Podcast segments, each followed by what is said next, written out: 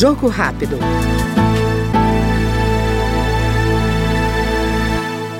A Comissão de Constituição e Justiça da Câmara aprovou o projeto que torna obrigatórias as metas voluntárias do Brasil contra o aquecimento global. Segundo um dos autores da proposta, deputado Nilton Tato, do PT de São Paulo, o objetivo é o de reverter uma tendência crescente no país e consolidar as responsabilidades de prefeituras e estados e incorporar ações para melhorar a capacidade de adaptação às mudanças climáticas na elaboração dos planos de desenvolvimento. O aquecimento global é uma realidade.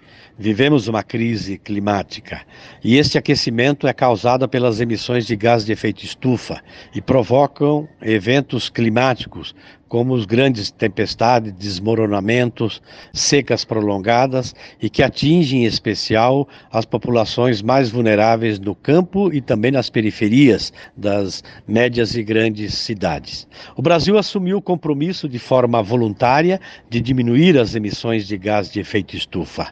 Nos últimos anos, o Brasil praticamente abandonou esses compromissos globais, em especial durante o governo Bolsonaro. Nós estamos assistindo ao aumento de queimadas e aumento de desmatamento. E a mudança do uso do solo, queimadas, desmatamento, é a principal contribuição que o Brasil faz com as emissões de gás de efeito estufa e que provoca o aquecimento global. Por isso é fundamental transformar esta ação voluntária em obrigatoriedade através de lei. Por isso eu quero saudar aqui a aprovação do projeto de minha autoria em parceria com o deputado Leonardo Monteiro do PT de Minas Gerais, a aprovação desse projeto de forma definitiva na Câmara, agora na CCJ, e que vai para o Senado e torcemos para que o Senado também aprove.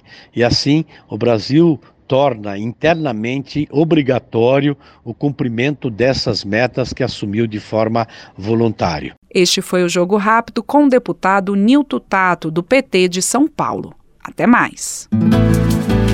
Jogo Rápido.